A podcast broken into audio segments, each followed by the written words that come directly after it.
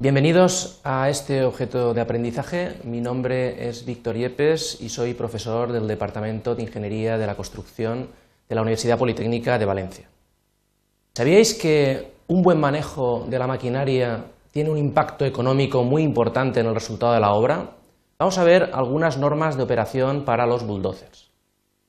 El objetivo va a ser, en primer lugar, entender la importancia de una correcta utilización del bulldozer, en segundo lugar, recoger buenas prácticas que mejoren el rendimiento y la seguridad.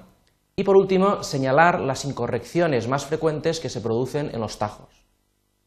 Para ello, hemos dividido este objeto en tres partes. Primero hablaremos del bulldozer, en segundo lugar hablaremos de sus normas de utilización y por último hablaremos de los errores más frecuentes.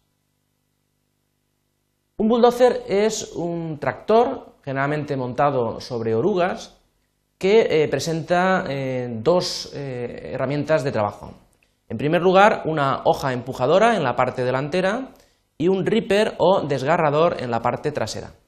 En castellano a esta máquina también se le llama topadora o explanadora. La forma de trabajo del bulldozer es muy sencilla. En primer lugar, se clava la hoja y se empuja para realizar la primera fase, que es la excavación, en segundo lugar, se empuja el montón de tierra excavado al lugar donde se quiera eh, llevar el material. Y por último, eh, la tercera fase es la fase de retorno. Vamos a hablar de algunas normas de utilización. Es importante eh, destacar que una buena utilización de un bulldozer nos va a llevar a menores costes, mayores medidas de seguridad y un mayor mantenimiento y duración de la maquinaria. Lo primero que podemos decir es que deberíamos transportar siempre la carga en línea recta. Cualquier eh, trayectoria distinta a la línea recta va a minimizar o va a hacer más pequeño los rendimientos. Otra norma de trabajo es la de trabajar cuesta abajo. Eh, es preferible empujar ayudándose de la fuerza de la gravedad, no solamente ahorraremos energía, sino que tendremos un mayor volumen delante de la hoja empujadora, sino que además eso va a producir una mayor producción. De hecho, un 10% dependiente, más o menos, nos puede llevar a un incremento del 18% en la producción. Sin embargo, hay que ser precavidos. Si la pendiente es excesiva, es necesario cierto contrapeso para hacer la operación más segura. Otra norma eh, interesante de trabajo es eh, trabajar con la máquina en zanja, sobre todo cuando la distancia de transporte sea superior a 15 metros. Se trata de evitar el desborde del material por los lados de la hoja. Además, deberíamos dejar entre zanja y zanja un cordón de un ancho que eh, fuera aproximadamente inferior a eh, la distancia que hay en el interior de las cadenas. Cada bulldozer necesita una zona de trabajo para no interferir en otras máquinas. Como regla práctica podemos eh, decir que necesitamos aproximadamente unos 8 metros para la no interferencia. Todo lo que sea menos de esa distancia provocará pérdidas de rendimiento. Además, deberíamos de dejar de excavar cuando la carga esté completa. Si no, lo que va a ocurrir es un rebose del material detrás de la hoja y eh, la consiguiente pérdida de rendimiento.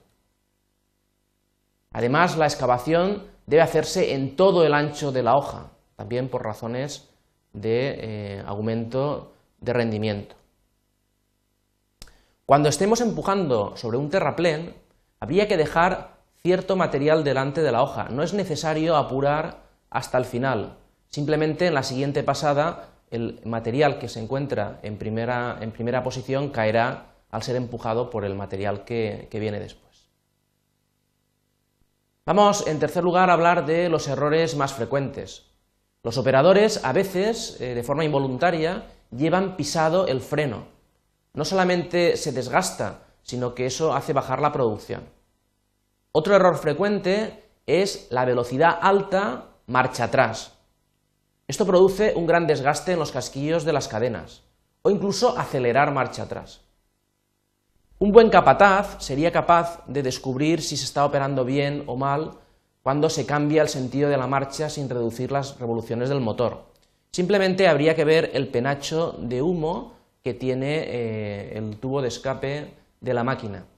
Si no existe una disminución en el humo de escape, es que eh, la máquina se encuentra demasiado revolucionada. Es un error, como hemos visto, frecuente.